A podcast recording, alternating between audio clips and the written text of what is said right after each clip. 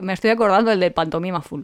Lo mejor es que tu padre te pase 80.000. Eso es muy, muy buena cosa, sí. Si tú quieres vivir viajando, Así es. lo mejor. Tengo que ver ese capítulo otra vez. Su padre es el de corte bien. Le pasan 80.000 al año y ya Eso puedes viajar. Vivir Estupendo, viajando. Maravilloso.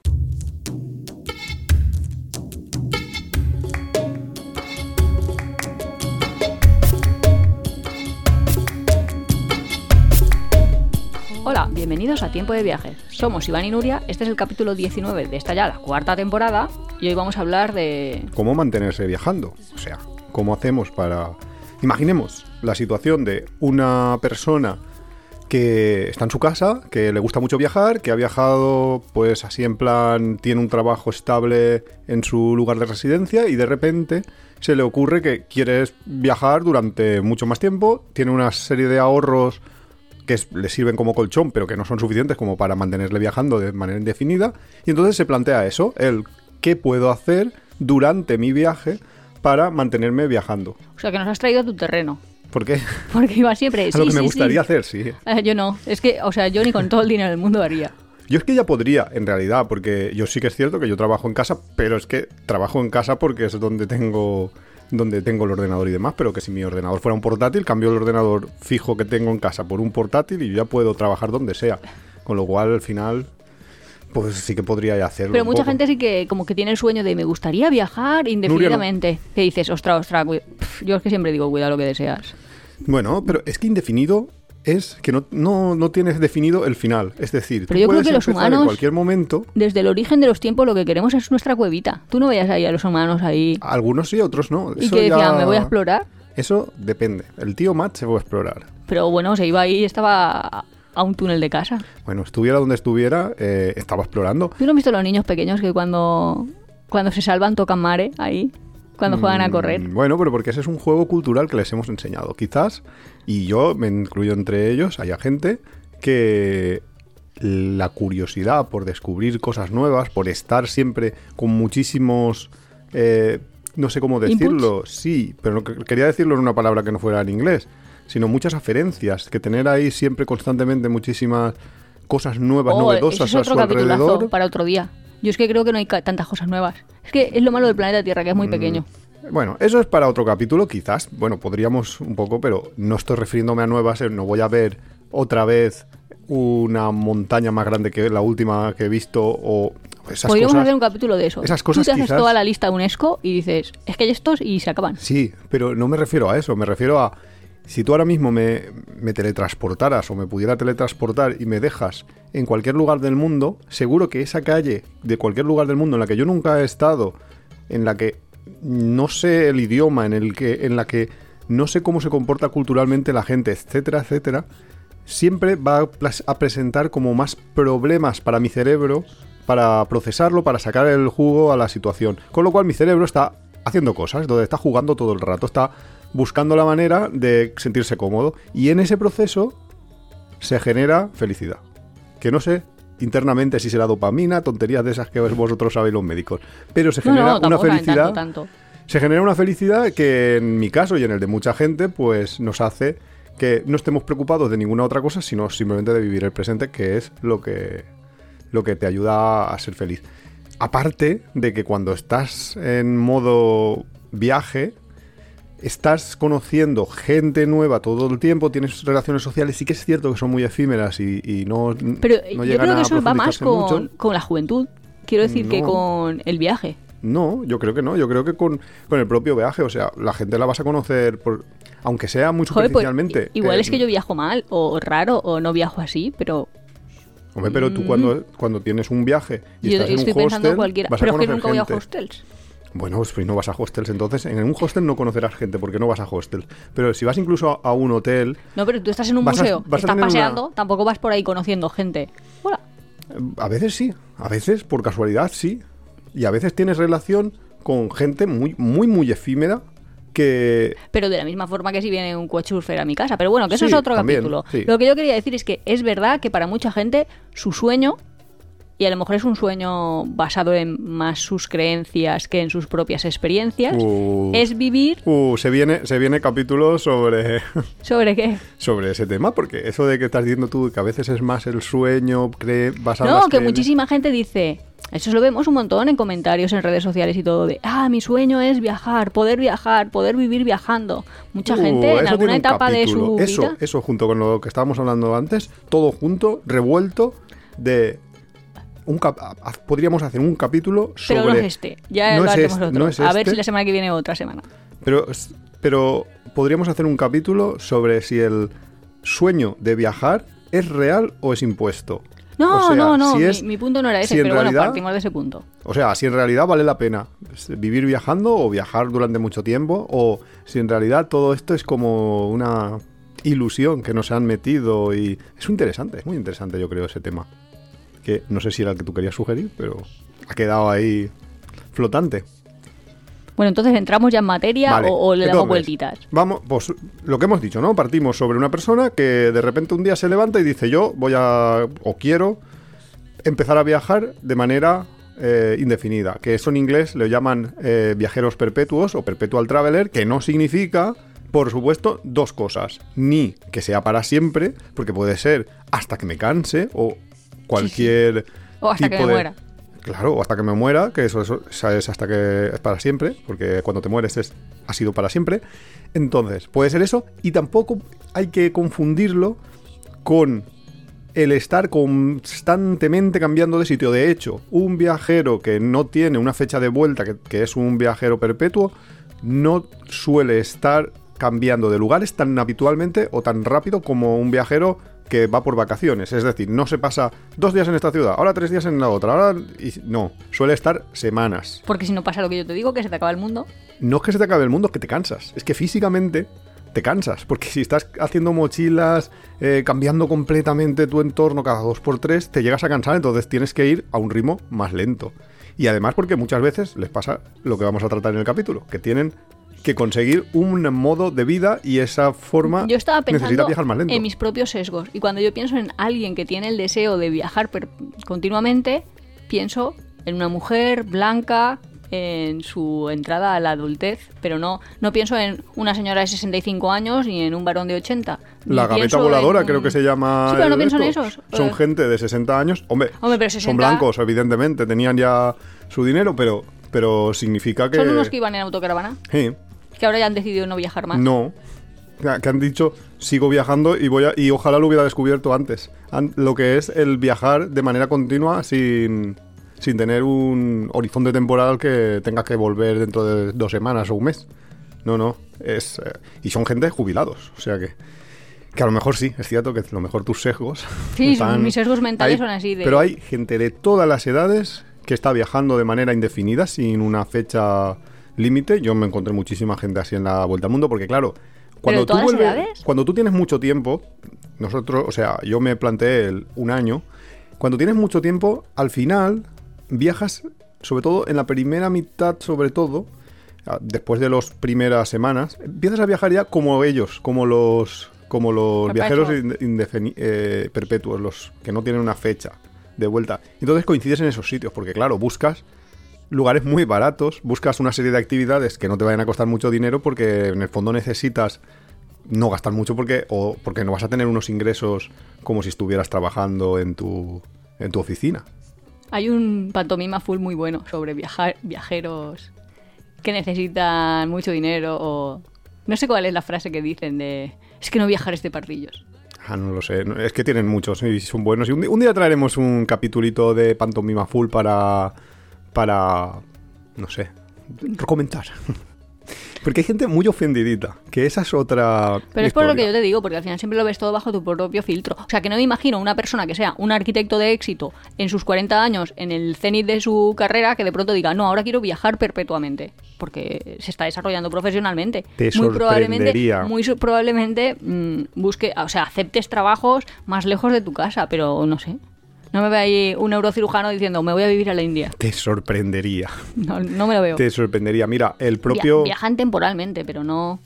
Sí, pero hay muchos y, y- Pero claro, es que claro, hay tantísima gente Pero en el mi mundo... abuela diría, la gente que viaja sense offici ni benefici o algo así. Este traduce eso porque algunos no te habrán entendido. Pues gente que viaja que no tiene ningún oficio que está pensando, que eso yo sí que lo veo eh, súper positivo para tu experiencia vital. Quiero decir que antes de ir a la universidad, estarte un año viajando para que aprendas qué es lo que te gustaría en la vida, cuál es tu posición en la vida, qué es lo que quieres, cuáles son tus valores, hacia qué te quieres acercar y de qué quieres alejarte, esa parte la veo como perfecta. Pero así de pronto, Mira. hola, tengo 55 años, soy, Sí, sí, sí. Sí, sí, el propio soy, soy el concejal del ayuntamiento y ahora lo dejo todo El propio biciclown que era un, un pues un señor, creo que era abogado o algo así, en un alto standing y todo esto, lo dejó todo y se Pero ahora marchó. viajando. No, ahora ha vuelto, pero ahora vende, ahora es ¿cómo se llama esto? Vende humos. Eh, pero se fue 12 años o no sé cuántos años, más de 10 años viajando por el mundo sin dinero, sin apenas dinero, se lo dejó todo. El Charlie Sinewan es un viajero que tenía no sé si dos empresas, vendió una o vendió las Pero eso es como de, participaciones, o sea, tenía me voy de aventura es, me voy sin fecha de regreso de manera perpetua, a pesar de que yo ya tengo una posición, tengo un esto, o gracias a que tengo una posición y que tengo un dinero almacenado por si acaso. Que en el fondo eh, yo siempre se lo recomendaría a todo el mundo, que Sí, sí. antes de irte generes algo de dinero para por si acaso. Lo único que Siempre yo quería es que tener un plan B. no hacer este episodio desde la ventana tan estrecha de soy un joven que voy a viajar y poder ampliarlo para Claro, soy de cualquier país, porque es que yo me imagino a jóvenes europeos, Claro, pero habrá, hay de todo en este... pues no me veo a un tío pakistaní o a un señor mongol que diga, Hay es que también, ahora me también, quiero dedicar también. a viajar, que va a decir tu padre, ponte a criar las cabras. Hay también, pero que ya, somos menos. viajeros, ya somos nómadas, que somos mongoles, que tienes que llevar la tienda para Eso es arriba y para verdad, abajo. eso es verdad, eso es completamente cierto. Hay, hay menos, muchísimo menos. Por cada un mongol que haya que viaje, Pero tú te ves un mongol aquí de vacaciones haciendo fotos en Barcelona, mm, sí, a veces. Cada uno, por cada uno que haya, a lo mejor el caballo. hay un millón de, de europeos, pero hay. Sí, Ah, yo bueno, visto... vale, si, si el ratio Mira, es un en el otro día comentábamos un reportaje que vimos del documental Réplicas en, de Netflix. Eh, ahí había un indio que se había, que se había ido a hacer el, el... No, un indio no, era un propio nepalí que Pero había ido a a, ver, subir al Everest. ese señor era VIH positivo, había estado en el mundo de las drogas, estaba bastante acabado el señor y ya dijo, bueno, pues morirme por morirme, quiero hacer una superación personal. y eso es 40.000 subir- euros se gastó el señor. Pero eso es subir Quiero decir, una montaña, no es me voy de viaje perennemente. no, pero que hay gente en todos los entornos que podamos imaginar. en Vamos, sí, todos, que no tengo la muestra, Hay habrá de gente que, que sale de, de países que están en vías de desarrollo. Lo que pasa es que sí que es cierto que la gran mayoría de los que salen de la India a viajar suelen ser gente que ya tiene dinero en la India. No nos vayamos tanto. Sí, seguro que hay gente ahora mismo, iba a decir escuchándonos, pero tendrán otras cosas mejor que hacer. Argelinos que están pensando, no yo me yo, voy eh. a ir de mi casa, no. Salen todos los subsaharianos que luego cogen una patera y llegan a Europa. Realmente ellos lo que quieren es irse de su casa sin fecha de vuelta. Claro, es lo que hacen. Bueno, querrían de volver hecho, algún día. De hecho, muchísimos más. Sí, sí, sí. Quiero decir que si pudiéramos hacer una encuesta en un instituto de determinados países africanos, seguro que un porcentaje más alto de adolescentes en el instituto tienen como sueño irse sin fecha de regreso, que no significa no regresar nunca, es sin fecha de regreso que personas en el instituto más próximo a mi casa. Pero bueno, Bueno, quiero poner una fe de ratas que antes he dicho la gaveta voladora y me estaba refiriendo a la gaviota viajera. ¿Por qué? Pues porque mi cabeza se ha ido de uno al otro. Pero la gaviota viajera, pues eso, son unos jubilados que viajan en su autocaravana. Y ya está. Y más cosas. y cerramos. Entonces, si yo tengo ese sueño y dejamos para otro capítulo lo demás, de viajar y no tengo... o sea, básicamente es necesito pelas para seguir viajando. necesito mantenerme durante un tiempo indefinido. Pues eso es la vida, realmente eso es la Sí, vida. Eso es la vida, es que justo es eso, eso es la vida. Lo que pasa es que nos la han montado de una manera que es muy fácil. El, si tú estás en, en un estado no nómada, digamos sedentario, si estás siempre en un sitio, poder tener un trabajo que te dé para más o menos mantenerte. Sobrevivir, ¿eh? que tampoco es que te den estos para vivir bien. A veces eh, es difícil Pues incluso también depende sobrevivir. de dónde partas. Claro, depende de dónde partas, depende de muchas cosas, pero es más o menos a lo que te abocan la sociedad. Que cada vez te lo pone más difícil, porque ahora te hacen a veces eh, moverte entre, entre países y demás para poder ir un poco navegando. Pero bueno, es más o menos lo que, te, lo que esperan de ti, que tú estés, pues siempre en Valencia, siempre en Madrid, siempre en Buenos Aires siempre en un sitio fijo y vayas buscándote trabajos o un trabajo eh, en ese lugar, ¿vale? Entonces, si lo que quieres es moverte durante moverte libremente y estar trabajando en distintos lugares, tienes que recurrir a otras fuentes, a otras formas de vida que son distintas y que son las que vamos a ver en el capítulo de hoy. Necesitas financiar tu viaje. Claro, no puedes tener un... Es que claro, si te vas desplazando es muy difícil tener un, trabajo, de 9 a 5. Pero no es imposible hoy en día con las tecnologías, ahora luego lo vemos. Bueno, es verdad, sería sustituir un trabajo de 9 a 5 por un trabajo de 9 a 5, llámale X, online. Es que esa es la primera, sí, quizás esa pues es la, la primera posibilidad que yo le pediría a todo el mundo que valorara, pero tiene también sus pegas. O sea, si tú te cambias, para un informático, por ejemplo, suele ser bastante fácil, porque hay mucho trabajo en remoto el único problema que tienes es que tienes que, hacer una jornada de 8 horas. Y normalmente, además, en muchos casos tienes que hacerla en paralelo o simultáneamente con tus compañeros de la oficina o de... Ya, y el cambio horario... Y claro, y un cambio horario muy grande puede hacer que tengas que trabajar por las noches. Y si trabajas por las noches, por el día tienes que dormir. Y luego cuando visitas, etcétera, etcétera. Entonces, al final, tener un trabajo de 8 horas pues es traer un trabajo de 8 horas. Significa que todas las mañanas te tienes que levantar o todas las tardes tienes que empezar a trabajar y estarte 8 horas seguidas. Eso para viajar es, pues, a ver, ¿cómo decirlo? Es un poco mm, complicado.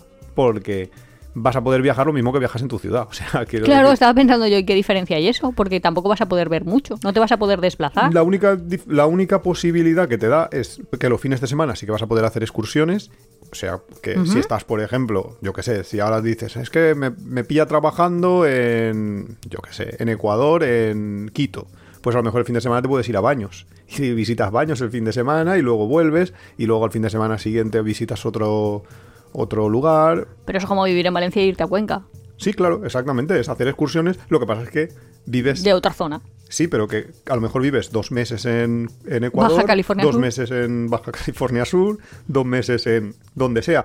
Entonces puedes ir visitando muchísimas cosas mientras estás trabajando, mientras que si estás en Valencia, como mucho, vas a hacer excursiones en un rango de 200 kilómetros y se te acabará dentro en un año o dos. Yo le veo la gran desventaja de que necesitas mucho tiempo dedicado a... Vamos, es que acabar de gastar un tercio de tu tiempo al trabajo si tienes que estar ocho horas trabajando. Y luego la gran desventaja de la sociabilización. Claro, bueno, la sociabilización es la gran desventaja en general de un nómada. O sea, de cualquier persona que esté moviéndose todo el tiempo, va a tener el problema de no poder echar raíces en ningún sitio, como es lógico. Con lo cual, el, que trabaje de una manera remota o que no, eso es independiente. Si te estás moviendo es que no puedes tener amigos fijos en un sitio, a no ser que te crees amigos virtuales y, que te creas que por jugar una partida al Fortnite cada noche vas a has hecho sociabilidad, ¿no? Lo que tienes es que buscar lo que decíamos, la sociabilización vía relaciones cortas, efímeras, con gente que vas conociendo durante el camino. Eso bien, bueno, era un reportajito, decían que en el 2003 eh, gastábamos una hora de nuestro día a mantener relaciones sociales, o sea, relaciones sociales, que eran reales, vamos, que era hablar con tus amigos, aunque fuera por teléfono o fuera presencialmente o lo que sea. Y ahora había descendido, ya ves tú que eran 20 años de diferencia el estudio, a 20 minutos. Eso era en el 2003. Del 2003 al 23. Habría que ver cómo era en el, en el 83. Pues más de una hora al día. Más de una hora, no, muchísimas más de una hora. O sea, yo vivía en un pueblo y yo recuerdo pues mi padre, la gente de, los pueblos y demás, que se podía tirar en un bar desde las 6 de la tarde hasta las 10 de la noche perfectísimamente, haciéndose cuatro horas de relaciones sociales. Y sobre todo, en ese reportaje que yo recuerdo también, todo esto venía a cuento por la felicidad. porque las relaciones sociales es el te traía la felicidad. Justo, es el factor que, la variable que más implica, más implicada en tu felicidad. Y perder todas esas relaciones sociales eh, hace que la gente de ahora pues necesite muchos psicólogos y, demás. Es que al final los hombres somos animales sociales, por mucho que hayan entrado las redes sociales a cambiar todas nuestras dinámicas. Mm. Pero claro, el viaje también te hace tener otro tipo de relaciones sociales que sustituyen estas. Y, yo te puedo asegurar que yo en 2007, cualquier día de 2007... ¿No es 17? 2017, perdón, que estaba yo eh, haciendo la vuelta al mundo, estaba, tenía más relaciones cualquier día que hoy en día un día normal entre semana. evidentemente, si es un Hay día de sí, fin de que semana no. que hemos quedado con amigos, pues no, pero, pero tenía más relaciones sociales cualquier día. Con lo cual, eh, el viaje, por eso también, te puede dar más felicidad. Pero bueno, esa es la, el la problemática de, de llevarte el trabajo, de cambiar un trabajo de normal Hombre, a un trabajo remoto. Que al final tienes las desventajas de un trabajo. Quiero decir Sí, que a sí. lo mejor no te apetece. Imagínate, me No estoy te apetece pensando. trabajar, claro. Soy profesora. O yo qué sé. Imagínate que diera clases de. Eso es otra. Eso es otra categoría completamente distinta. Aquí estamos hablando, cuando se dice que has cambiado tu trabajo por un teletrabajo, estás trabajando para una empresa y estás haciendo lo que esa empresa te dice. No eres una freelance. Una- ah, un vale, freelance vale, es vale. otra cosa distinta. Nosotros, por ejemplo, justo post pandemia, tuvimos a Oksana, que era una chica ucraniana en claro, casa. que teletrabajaba. Y ella teletrabajaba. Y la verdad es que no podía hacer nada. Porque trabajaba, trabajaba. Solo que trabajaba No en, una, en una habitación de mi casa. Claro, pero... de hecho, ella no hacía nada, no hacía nada, no, trabajaba durante sí, sí. Los días Se de la levantaba, semana, desayunaba, lunes a viernes. comía, sí. El sábado lo utilizaba para visitar el lugar donde estaba y el domingo se desplazaba. Cada semana, entonces ella hacía unos 200 kilómetros con su coche Iba iba a otra ciudad. Con el objetivo, bueno, ella era ucraniana, estaba huyendo de la guerra y se iba hacia Portugal. Era su objetivo. Luego al final vio Benidorm y dijo, me quedo. Sí. Porque, porque Bueno, también mola por lo que decíamos de la sociabilización, porque ahí habían un montón de más ucranianos y decía, uy, pues aquí ya tengo mis amigos. Exactamente. Entonces, ese problema de tener que trabajar muchas horas tiene una solución, que es cógete una media jornada. Que entonces trabaja claro, la mitad. escógete media jornada y vete a un país barato, ¿no? Exacto. O, Vale. o cobra mucho. Porque, a ver, en informática, por ejemplo, si yo estoy trabajando en España para una empresa de, de trabajo remoto o trabajo presencial, puedo ganar que máximo 3.000 euros, 4.000 euros al mes. Pero si estás en Estados Unidos puedes ganar 10.000. Entonces, búscate un teletrabajo a una empresa americana y vete y hazte ver, media so- jornada. Sobre el papel y- sí, pero también veía que, de hecho, los propios estadounidenses estaban contratando a canadienses para pagarles Pues, menos. claro, claro, claro. Y a españoles. Por eso contratan a españoles. ¿Por qué te crees que.? Con lo cual, mm, Sí. Tienes que controlar mucho el idioma y tener y ser súper específico, tener una ya un, un target que sea Que no se lo puede hacer tampoco un pakistaní. específico. Claro. Y, eh, te- y claro, el trabajo tiene que ser de oficina, o sea, no puedes teletrabajar siendo carpintero, lo siento, los carpinteros, pero tiene que ser, pues, eso, marketing, haces, hay, hay mucha gente en marketing, hay mucha gente en informática, por supuesto, en tipos de trabajo que, que son normalmente cara a un ordenador, porque esos son los que se pueden virtualizar. hombre, si estás pensando en medicina también, te puedes poner a trabajar, yo qué sé, en un crucero y eres el médico del crucero. Y es fácilmente, o sea, quiero decir, son posiciones que siempre están Claro, justo, ese es un- disponibles. Sí, Pero, ¿cuál es la ventaja? O sea, ¿qué va a tener mejor la vida dentro de un crucero que Ese pueda no, es- tener no hemos dicho que ese no es el tema de este capítulo. Este capítulo tú es que estás obsesionada con ese. Ya, con pero es que es en plan, sí puedes conseguir moverte, pero. mm, ¿a- a La idea de, este capítulo es el, es el explicar qué soluciones tienes para la gente que quiera moverse. Ah, El- vale, pues, pues de sanitario en los cruceros es facilísimo. convencerlos de que no se muevan. Eso No, no, es no, materia no, de no. capítulo. No es ni intentar convencerlo ni nada, es intento verle las ventajas. Yo las veo muchas. O sea que un día hacemos debate. Debate Iván contra Nuria. Team Iván, Team Nuria. Venga. ¿Viajamos o no viajamos? Bueno, eso sería lo que tú dices de. Pues de ser médico en un crucero o en una estación de esquí, en sitios así. Que en Europa no sé cómo está la, la normativa. No sé si directamente en España te, te homologan para ser médico. en- Directamente no te homologan. no te homologan, No es pues. directamente, es tras. para ser un especialista, pero para ser un medicucho.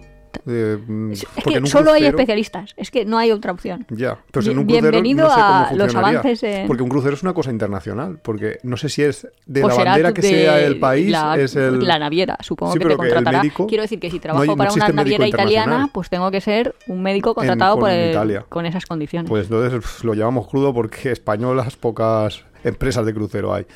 La cuestión que eso sería lo que yo... Yo es que he hecho así como una serie de categorizaciones que después muchísimas cosas me entran en dos categorías, están a caballo entre una y la otra, etcétera, etcétera.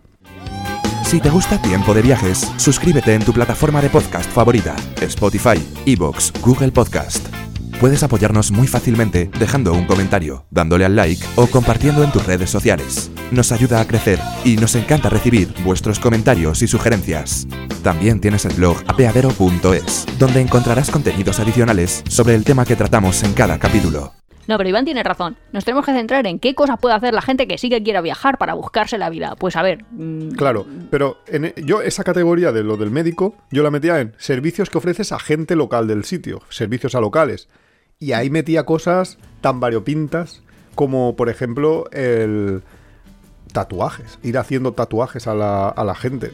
Hay, Hombre, ya, pero es que hay me- viajeras, por ejemplo, la de Lápiz Nómada, que, que funciona así, que ella, no sé si todavía viaja de esa manera, pero ha viajado mucho tiempo llevando su máquina de tatuar y haciendo tatuajes y ganándose la vida así. El caso del médico es un poco más extraño por el tema de la homologación del título, porque claro, obviamente un médico no puedes confiar Claro. para que sea médico cualquiera. Pero hay muchísimos trabajos así. Antes nombrábamos al biciclown, hacer de payaso, o sea, montar una obra. Mm. de teatro, una obra de, de clowns. de entender, de entretener a niños y cosas así. Sí, cosas así. eh, es, es una posibilidad que se puede dar y que puedes ganar dinero. También puedes hacer traducciones en local. O sea, gente que necesite que un, un español nativo le traduzca a, a español sus textos en inglés, en, a saber qué idioma hablas, pues eso es una posibilidad. O, o hacer talleres, cursos, etcétera. Esas son posibilidades. eh, de hecho hay algunos viajeros que hacen eso, talleres de fotografía de tanto en tanto, Sí, intentan ahí como ganarse. Pero aquí estoy hablando de a locales. a locales. ¿no? Quiero Claro, decir, pero- si los haces luego online, hablamos de otro tipo de, de servicios. Y si se lo haces a españoles, tú eres el viajero español que se, viaja. se me acaban de bifurcar los caminos, es completamente diferente si vas y estás en sitios mucho más caros que tu país de origen Ah, claro, o si estás es en sitios mucho en más baratos que tu país de origen. Y a partir de ahí haces trabajos totalmente diferentes.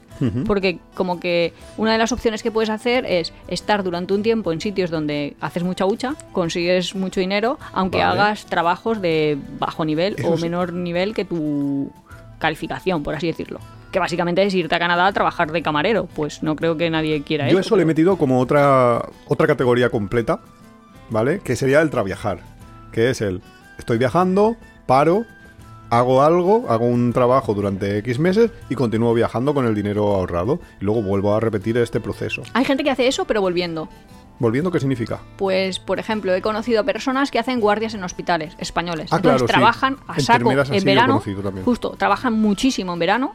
Porque se busca, porque es que los tres meses... No, no viven, solo están en el hospital. Pero porque los tres meses esos, hay que comentar esto, que mucha gente no lo sabrá, la gente que no conozca cómo funciona un hospital, los meses de julio, agosto, septiembre son los meses de, de vacaciones que se les da a las enfermeras y médicos y entonces, claro, en ese momento Hay demanda, de, de empleo. Entonces, claro, si tú estabas en una bolsa de trabajo y tú estás eh, viajando por ahí, o bueno, puedes o volver... guardias y haces. Claro, y encima, turnos. y encima la gente en julio, agosto y septiembre, si eres un médico, lo último que te apetece es estar haciendo una guardia. Pero si tú eres un viajero y en realidad lo único que eres de médico es de... No, o, o eres enfermera y quieres ganar dinero, pues, pues Claro, te la apetece guardia. esto, Pero pues, no me imagino a la señora de guardia. 62 años a 5 de jubilarse comprando guardias. Bueno, eh, ya. No me lo el- imagino. La dificultad del trabajo, la dureza Porque del quiero trabajo. decir, al final es duro, otra ¿eh? historia. Porque también es cierto que si eres. Si trabajas en, en plan así como decíamos, y estás trabajando en granjas recolectando uva, por ejemplo, es muy duro. Es Sí. muy, muy duro. Y entonces con sesenta y pico años, Eso es lo que digo, que no me lo veo ir ahí de de Canadá siempre. con el frío y con todo, pues es jodido. Es, es una forma muy complicada de, de- de viajar con esa edad. Ahí ya te tienes que reinventar y tienes que intentar pensar en otra, en otra forma de, de vida. O en otra forma de financiarte, claro, esa es la cuestión. Que por cierto, una cosa que no he dicho yo al principio del capítulo es que yo he hecho todas las categorías estas y, y todo esto y he buscado ahí, porque claro, para montar aquí las categorías, he buscado ahí un poco en internet. Haciendo amigos. Hay muchísimos bloggers, youtubers, Que son viajeros realmente. gentecilla de esta que intenta, no sé si por porque les han engañado a ellos o porque ellos ¿Porque están están intentando engañar o porque están convencidos, meterte dentro de, de las maneras posibles de vivir viajando, ¿Hacer cursos? cosas que son engaños directamente mentiras, como por ejemplo el dropshipping, el- las criptomonedas, etcétera, etcétera. Hay gente que, que te dice, te mete dentro de listados de cómo, te finan- cómo financiarse un viaje. Engañando a otros. No, te bueno, esa es, esa es muy buena. Esa luego la comentamos, pero, pero hay gente que te dice, no, no, con criptomonedas tú solo tienes que comprar las criptomonedas y como eso va a valer más, no.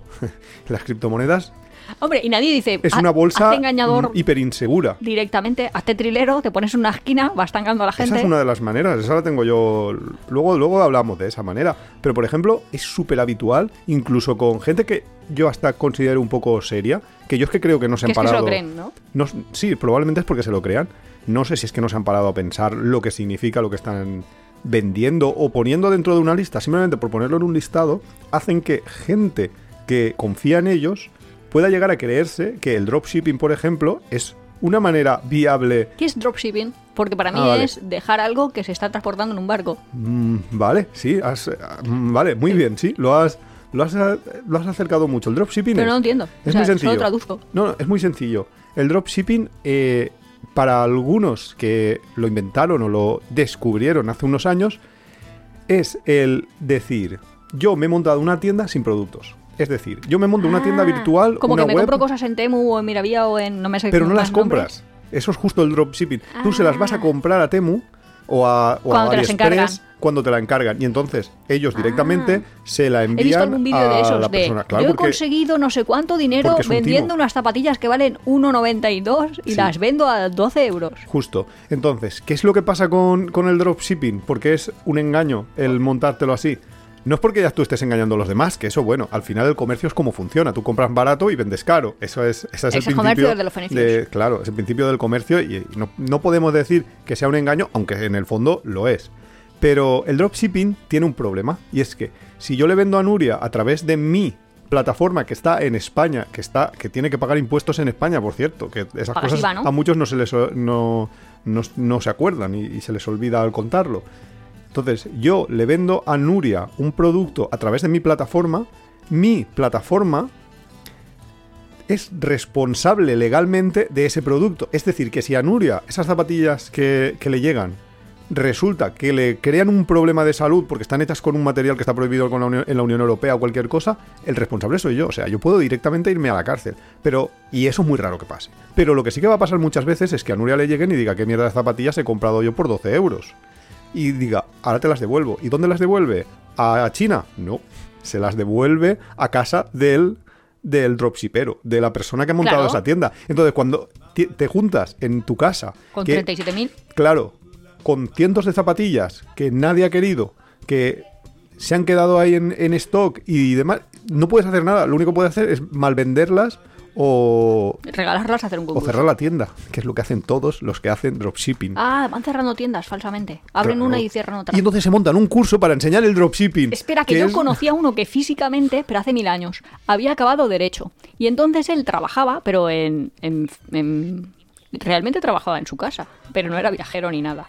Acababa de hacer la, la carrera y entonces él se había dado cuenta que generar una empresa en España era un proceso burocrático muy largo. Sí. Y entonces él generaba un mogollón de empresas y luego las vendía. Ah, bueno, sí, entonces a alguien le decía, claro. te vendo una empresa, solo me tienes que pagar. En ese momento era medio millón de pesetas. Y ya estaba todo hecho, todo montado y todo de todo. Entonces él tenía como distintas empresas con distinto IRPF sería- o algo así. pero y era un- como gestor. Claro, es que eso es gestor. Si eso lo pudieras hacer online, que ahora yo creo que sí que se puede hacer, eso es un negocio que es perfectamente plausible para un viajero. Mira, has, has inventado... No, no lo he inventado, solo me, me he acordado de una persona que lo hacía. Pues ese es un trabajo completamente... Claro, pero tienes que saber algo plausible. que para otro eso sea un servicio. O sea, Claro. que lo que tú ofrezcas para otro sea una ventaja. Claro, claro, claro, por supuesto. Yo eso lo metería dentro de los productos online, que todavía no hemos entrado, pero dentro de la categoría Traviajar que estábamos antes, pues ahí hay un montón. O sea, cualquier cosa que tú puedas hacer en un país, cuando tú estás en ese país, por, ejemplo, si, tú yo te vas hago a Tailandia... fotografías, las imprimo y las expongo allí y digo, soy viajero, eh, Eso- ayúdame. Eso es lo que te decía yo, que, entran, que entran dentro, claro, es que todo, están todos en una fina línea, en, un- en unas fronterizas. Yo eso, pues hombre, pues se le puede llamar traviajar, pero yo eso ya lo categorizaría diferente. Yo a lo que me refiero con traviajar, y, y ya lo cerramos con esto, es gente que va a un país y hay una empresa o un negocio local y él trabaja para esa empresa o ese negocio local. Es decir, para un bar, pues tú te haces camarero, para un hospital te haces, eres enfermera o, o vuelves en... ah, vale, en vale, vale, vale, estás trabajando. Claro, estás en lo de más hecho, a veces típico. es muy sorprendente traviajeros de su país de origen mayor alto mm, poder adquisitivo y su país destino muy bajo. Ya. Quiero decir, a veces en algunas islas asiáticas, personas que están trabajando de camareras personas Eso es secto muy, palo. muy raro, hemos eso de es muy raro y eso. Pero habría si que rascar por qué si- pasa. Si, vamos a co- si vas a cobrar un dólar al día, Sí, ¿te vale es- la pena estar todo el rato en este restaurante? Eso es muy extraño y lo más habitual es que trabajen en trabajos que te- necesiten una cualificación como por ejemplo idiomas o buzos. O sea, Mm. eh, para cursos de buceo hay muchos extranjeros. Pero que a veces hemos visto así a gente de camarera y hemos pensado, pero qué raro. Ya, es que no tiene ningún sentido. Es que eso no, no, no tiene sentido. Podrías volverte a tu país, ganar dinero ahí un mes y luego te vuelves, que tampoco pasa nada. Y luego en Free Tours hemos visto muchísima gente que trabaja en Free Tours, que es otro, Hombre, otro tipo de, de trabajar. En albergues hay mucha gente que hace ahí como pues trabaja durante unos, unas semanas, unos meses en un albergue, gana algo de dinero para continuar el viaje, etcétera, etcétera. Pero lo más habitual, Workaway, es Sí. eh, WOF, o cosas de en granjas, en Hombre, si la naturaleza, etcétera, etcétera. Que es, que, trabajo. es que justo eso es lo que te iba a decir. Nosotros tenemos un capítulo sobre, sobre la Working Holiday, sobre todo este tipo de voluntariados y cosas así. Y es muy, muy importante, ojo a las leyes locales, que todo el mundo claro. no puede trabajar. Tú Y no hay, te hay puedes ir a... de edad, periodos de tiempo. Claro, tú te vas a... Y a veces es por sorteo, o sea que no lo puedes pedir tú y tu pareja y aseguraros que lo habéis conseguido. Es una Working Holiday, pero es que tú te vas a Australia y en Australia tú no puedes empezar a trabajar si no tienes un visado de trabajo. Con un visado de turismo tú te pones a trabajar es y que te España pillan y acabas en la cárcel. Hombre, en España si viene uno de fuera de la Unión Europea tampoco. Ah, estaba pensando que los argentinos que No, llegan a no, no, España no, no, pueden trabajar. Con lo cual, hombre, si el argentino, eh, muchos argentinos Al sí no que tienen tengan una visado, nacionalidad de algún país de la Pero si no, no UE. puedes. Con lo cual, cuidado con las leyes y cuidado con los consejos que os dan algunos youtubers. ¿Vale? Luego, pues sí, a lo mejor si nos vamos a lo que tú dices de servicios y productos online, que podría ser la empresa esa que te acabas de inventar ahora gracias a la idea de un amigo tuyo de hace un tiempo, Que por cierto lo conocí en un viaje. pues mira tú qué bien. Pues ahí, ahí hay muchísimo tipo de, de trabajo. Está el, el de enseñanza, por ejemplo, hicimos una, una- una- un programa, una charla con Chris Blázquez hace un poco de tiempo, que ella trabaja así, vive, vive de, de enseñar, de enseñar español online. Tienes plataformas que te sirven para hacer todo sí, ese que puede tipo de ser trabajos. psicólogo o puede ser cualquier trabajo y te contratan tus servicios. Exacto, y psicólogos mientras también. quieras tu servicio, pues lo puedes hacer. Luego, en, en cuanto a servicios online que tú puedes ofrecer, puedes vender libros, puedes vender cursos, hay muchísimas cosas. Hay gente que diseña camisetas y las vende a través de una, de una plataforma de un tercero. O de su propia, ¿no? Su propia, es muy difícil vender una camiseta, pero bueno, si tú tienes... Si, que esa es otra. Que hay que tener mucho ojo porque mucha gente te dice, no, crea un canal de YouTube. Hemos dicho que al principio o al medio que Eh, aquí vamos a hablar de cosas que sean realmente útiles y serias. Aquí de timos nada. Tú te creas un canal de YouTube y es que lo dice la propia palabra. O es un canal, un canal de ventas, o YouTube no te va a pagar una mierda. O sea, tú puedes tener miles y miles de, de suscriptores, de seguidores, y los seguidores no, no te hacen, con la publicidad que te mete YouTube, no te hacen ganar ¿Sabes dinero. el problema que yo veo de este tipo de cosas? Porque hay gente que ahora a lo mejor está ganando un montón de dinero con Instagram o con TikTok o con no sé qué. Primero, aparte que son solo la punta del, del iceberg, o sea que mucha gente habrá detrás que tendrán sus canales y que no ganan absolutamente Por nada. supuesto. Luego, la volatilidad del propio sistema, porque antes cuando estaba Google AdWords, o ¿cómo se llamaba? Eh, uno que te hacía publicidad, nosotros eh, hace 80.000 años teníamos tiempo de crisis en vez de tiempo de viaje. Claro, pero eso sigue existiendo, Google AdSense y Google AdWords, que es las plataformas de anuncios de Google. Vale, y te daba un determinado dinero. O sea, que sabías que cada mes. Por supuesto. Yo te diría que no para dejarte tu trabajo, pero bueno, Sí, si alguien está como muy motivado. Claro, nosotros teníamos unas visitas, pues eh, teníamos un cierto número de visitas, pero no eran números para volverse locos y podías estar ganando del orden de 200, 300 euros al mes con las visitas al, al blog. Pero de pronto cambió el sistema porque Google decidió que Sí, esto de pagar a gente en no le, apetecería, no le apetecería. Yo creo que más que no le, que no le apeteciera el compartir tanto sus ingresos con los, con los que mostraban los anuncios, con los blogs, yo creo que YouTube, eh, perdón, Google lo que pensó es, "Pf, sí que más me da. Si no quieren, que se busquen otra plataforma, no van a encontrar. Claro, con lo pues cual, no les pago. pues yo puedo apretar lo que me dé la gana. Claro, pero lo que yo te digo es que personas que ahora piensan, no, porque yo estoy ganando con mi canal, yo qué sé, X. 500, y con eso me da para viajar. Solo le puedo decir, yo he vivido la experiencia que a lo mejor de un día para otro, el Claro. propio de la plataforma, que en nuestro caso fue Google, pero que estoy segura que el de Instagram puede hacer lo mismo, el de TikTok o llámale X, Cualquiera. el de X también, puede cerrar el grifo y que exactamente con la misma visita, con las mismas visualizaciones, con las mismas todo, tú O estabas ganando más 500 y ahora ganes 100. Porque ellos han decidido que el precio por visita ha caído. No sé, como que estás muy vendido a otro. Es como tener un jefe muy supra, supra No, y que puede hacer lo que es quiera. que en realidad, cuando tú creas un blog, cuando tú creas cualquier cosa, lo que estás haciendo es, en el mundo analógico, lo podríamos eh, poner como esas vallas publicitarias que hay en, el- en las carreteras. Pues tú estás pintando un dibujo en esa valla publicitaria y el, el propietario de la valla no eres tú, es el señor Google. Y si el señor Google dice mañana tu valla, o bueno, en el caso de YouTube es el señor Google, el señor Mark Zuckerberg es en el caso de Instagram. Si dice mañana esa valla me la quitas de la carretera, de ahí, me la quitas de ahí, o pones otro dibujo, es que te- tú te quedas eh, sin nada, porque es que Sí, la eso- plataforma no es tuya. Yo lo veo es muy volátil. Y lo veo muy volátil porque me ha pasado. O sea, que no es que. Entonces, toda esta gente que ahora dice, yo es que quiero ser influencer, yo quiero ser tal, yo digo, ostras, yo no sé cuánto tiempo van a estar ganando este dinero.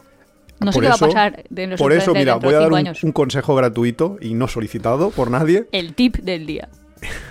En vez de haciendo amigos, ahora hacemos tips. Ahora hacemos amigos, pero sin las comillas. Vamos a hacer tips. No, si tú realmente dices, estoy decidido, tengo mi, quiero tener mi canal de YouTube, mi canal de Instagram, etcétera, etcétera, utilízalo como eso, como un canal. Es decir, para vender tu producto, no para vender la publicidad de otros y sobre todo para generar, para crear tu pool, tu conjunto de usuarios, de personas que están interesadas en tu producto. Es decir, tú Ah, no confíes en que YouTube va a mantenerte siempre visible, no confíes en que Instagram, siempre que tú publiques una foto, la van a ver tus seguidores, sino que dales a los seguidores algo a lo que agarrarse que sea tuyo, que sea tu- de tu control. O sea, pídeles el email, Ah. ¿Sabes? básicamente, ya está, así Yo de tengo, sencillo. yo tengo una idea de negocio que sí que haría. Que mm, ¿La vas a contar en, en antena?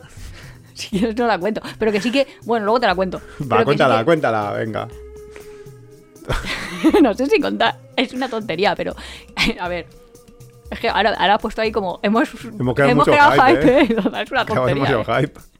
Pero yo creo que podría hacer un canal. ¿Sabes cómo las tiendas Etsy? Que te venden cosas. Sí, que Pues eso yo es voy a una hacer forma de mantenerse también con durante un Nuria. viaje. Entonces yo voy a hacer en algún momento de mi vida un viaje por todos los Estados Unidos. Atención, canal, ¿eh?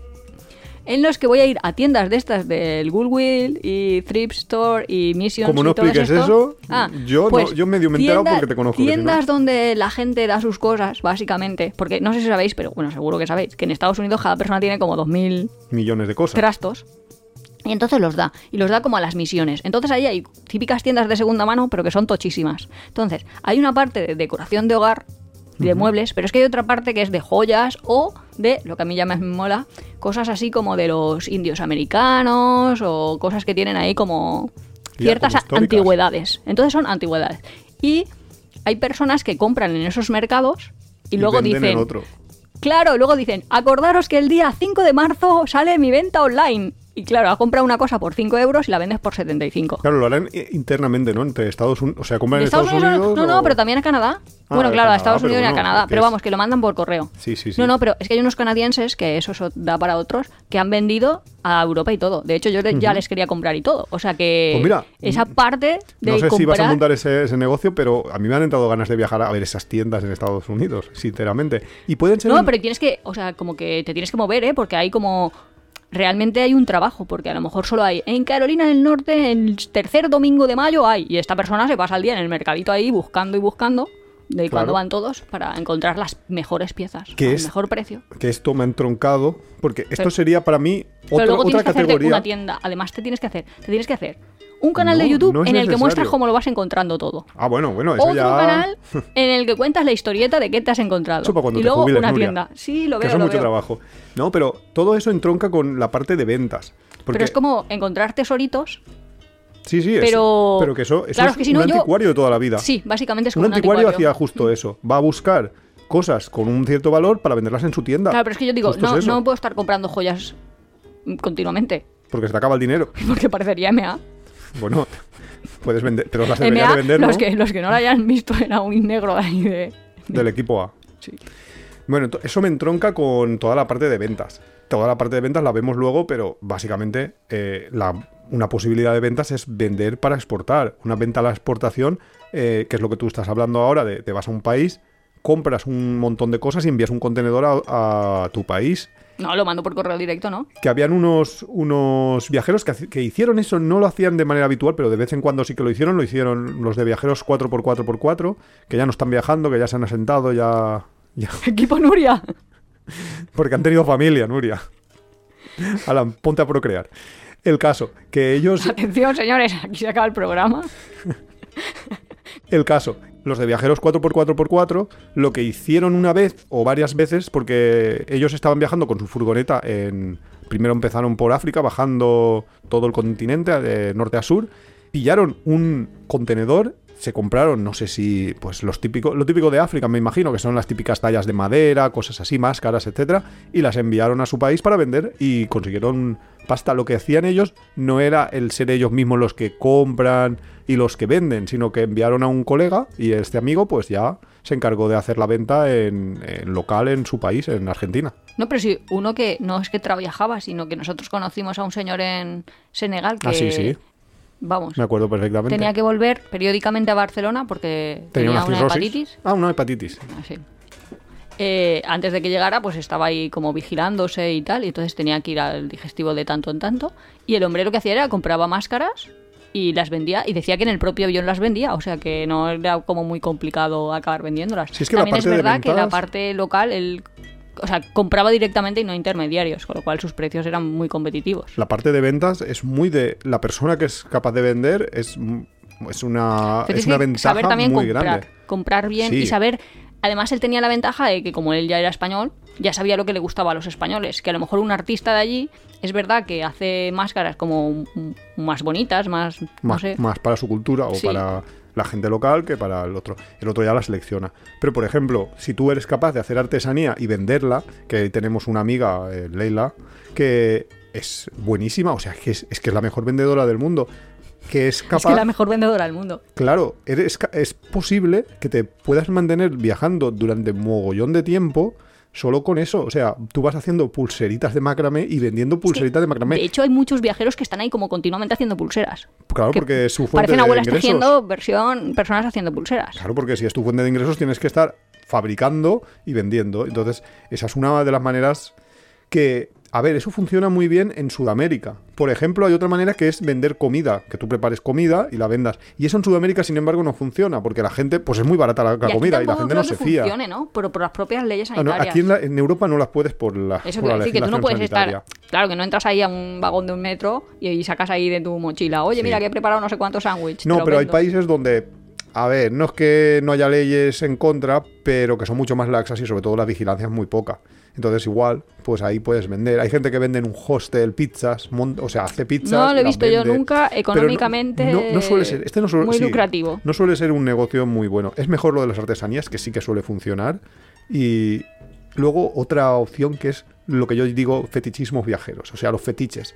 Cositas como yo soy un viajero, hago fotos durante mi viaje y luego me monto una paradeta en el mercado local y digo, soy viajero, pongo un letrero, soy viajero, estoy viajando aquí, estas fotos las he hecho yo durante mi viaje y entonces vendes postales, eh, fotos del viaje. Clauro, pero eso si vas a un país donde te van a comprar las postales a un precio más o menos claro, bien. esto, claro, Pero obviamente. si estás ahí y te vas a ir a Bolivia y vas a vender tu postal a Pues no te, y medio. no te creas, te sorprendería. En Ecuador Bueno, en no países así, sí. hay señoras con mucho alto presupuesto Sí, que las cositas es que de esas tipo las suelen valorar. Más que el nivel de renta del país, a veces la diferencia de clases, o sea, en cuanto a poder adquisitivo, puede hacer que tu mercado tenga ahí un... Claro, ¿Cómo se llama? que- Un nicho. Claro, pues tú tienes que, al final, tienes que buscar el nicho y buscarte la, la vuelta porque, a ver, eres un viajero que necesitas financiarte. Y además la gente que ha viajado así, que se ha tenido que buscar las castañas, que digo yo, sacar las castañas del fuego, eh, suele decir que se espabilan mucho. O sea, que es Aprendes, una forma... supongo. Ya- claro, ya- ya porque hablas con otros, "Ostras, te ostras, fijas en ostras, que otras me estoy cosas". quedando sin dinero. Claro, es que Tengo nosotros a lo mejor no nos fijamos en algunas cosas. Claro, por supuesto. Luego, en- volviendo un poco a la parte online que, que hemos hecho un paréntesis. O sea, ¿ya hemos no acabado ventas? Sí, ventas es vender cosas. O sea, si eres capaz de vender cosas, pues eso es genial. En la parte de, de servicios online hay una parte no gigantesca que no es el puro teletrabajo de 40 horas, me tengo que sentar aquí y hacer esta cosa, que es el trabajo freelance. Cuando tú eres capaz, eres bueno haciendo algo, un trabajo de oficina, porque normalmente sí que son trabajos de oficina, pero vas a venderlos como en píldoras, o sea, En plan, mm, yo que soy informático podría, por ejemplo, eh, programar.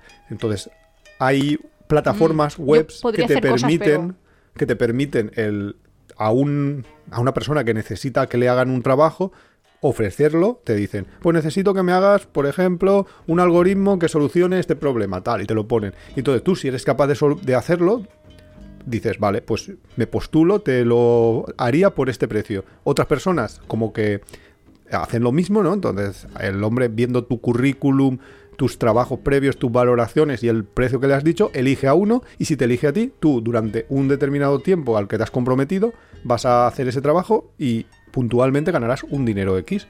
Puedes ganar 200, 300, 500 euros, 1000 euros, depende de la complejidad y ya está. Y entonces, en ese Mm, tipo de trabajo freelance hay un montón. Pero ahí compites con todo el mundo. Compites con todo el pero es mundo, que cuando pero compites con todo el mundo, hay muchas personas que lo hacen a muy bajo precio. en India, en Pakistán hay muy buenos programadores a muy bajo precio. Y eso hace que pero caiga el precio, ¿no? No, al ¿Ah, revés, no? ha hecho que les suba a ellos. O sea, hay gente ahora en India que está compitiendo porque han podido demostrar calidad, que están compitiendo en, en precios. Hay indios trabajando en India y viviendo en India que están vendiendo sus horas de trabajo a más de 60 euros por hora. Lo cual significa que ellos no es que hayan bajado, no hayan hecho bajar a Europa, sino que han hecho subir a su propio, a su propio Yo mercado. es que todos los que se me ocurren así son ilegales. Quiero decir, yo podría hacer TFGs y TFMs y conseguir lo que tú dices. Tú dices, te hago un TFG que es que voy a estar dos días trabajando y te voy a cobrar 400 euros. Y, y podrías enseguida mm, a, a países de habla hispana, Sí, bueno, sí, a sí. España por lo menos. Pero claro, no, no podrías. O sea, no es legal. No es legal, pues bueno, pues no hagas cosas ilegales. No, no, si no pensaba, tampoco hay- pensaba hay pasarme dos días enteros haciendo un trabajo Hay porque muchísimas, tengo cero apetencia. muchísimas cosas legales que se pueden hacer en ese en, así Sí, en pero plan que yo puedo freelance. hacerlo. Marketing, bueno, tú a lo mejor no, pero otras personas sí, consultoría, consultoría de mil cosas. Tú no puedes hacer el trabajo porque es ilegal hacerle un trabajo a un alumno, pero le puedes hacer una consultoría, tú puedes ser su profesora. Bueno, ya. Claro, Decir, voy a tu conseguir que lo hagas en dos días. Claro, te voy pero a vas a estar explicar ahí cómo frase tal. a frase. Claro, por supuesto. Entonces, ese tipo de cosas, Lo veo borderline, ¿eh? Mm, bueno, no sé. Me gusta más mi idea de la tienda online. De momento mantenemos la de la tienda. Luego también hay cosas así más en plan magufo como lo del coaching, que ahora se ha llenado el mundo de coach porque, claro, como es una Pero si cosa es que hay puedes coach hacer que sin- necesitan coach. por supuesto. Pero como es algo así como tú dices, yo soy coach, no hace falta que demuestres estudios de Claro, es que no psicología más decir dos psicólogo. más no Tienes sé que qué. decir yo soy coach. Claro, entonces dices, yo soy coach y Soy ya está. coach Y, voy. familiar. y, pa- y pa'lante, y ya está. Entonces, yo no os lo recomiendo porque no me gusta eh, Ya, que es timéis a la gente, pero bueno, es, Es, una que eso es opción. súper raro. ¿Quién contrata esos servicios? Pues gente que lo necesita y no tiene dinero para pagar a uno físico. ¿Tú crees que la diferencia eso. es tanta? Sí, Mm. sí. Sí, por supuesto que sí. Porque si no, no lo harían.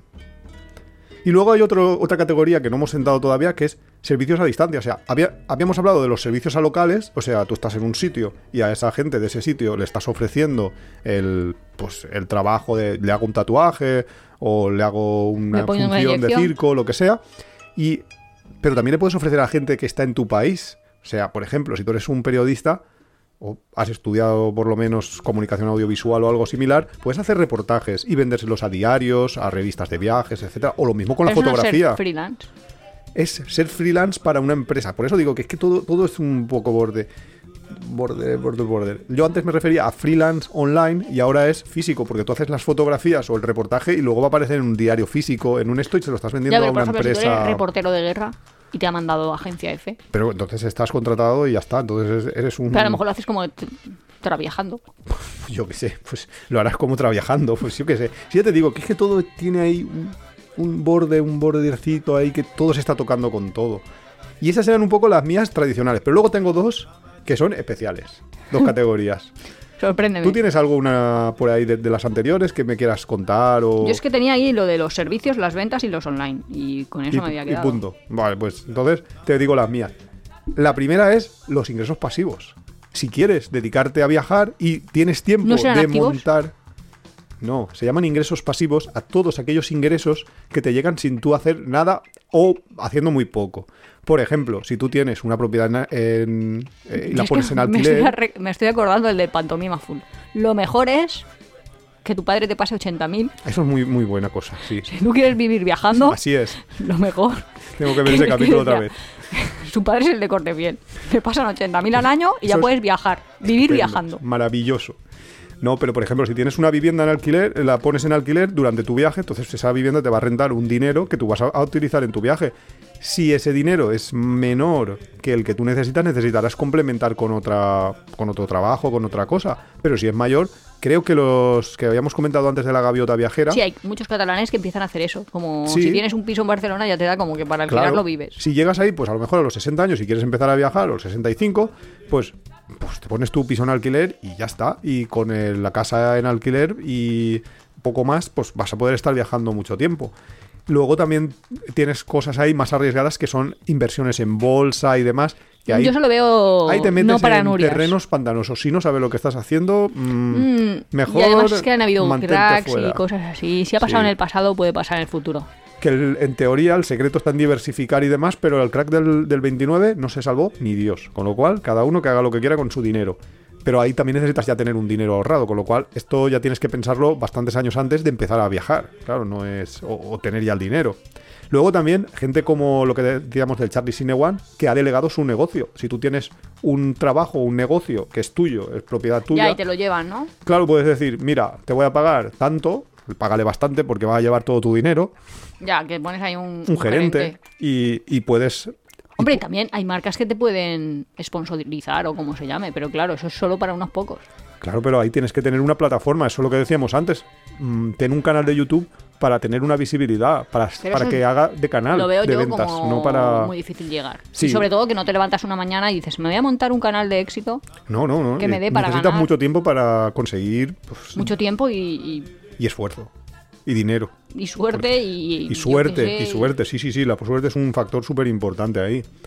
Luego también habrá gente que será artista.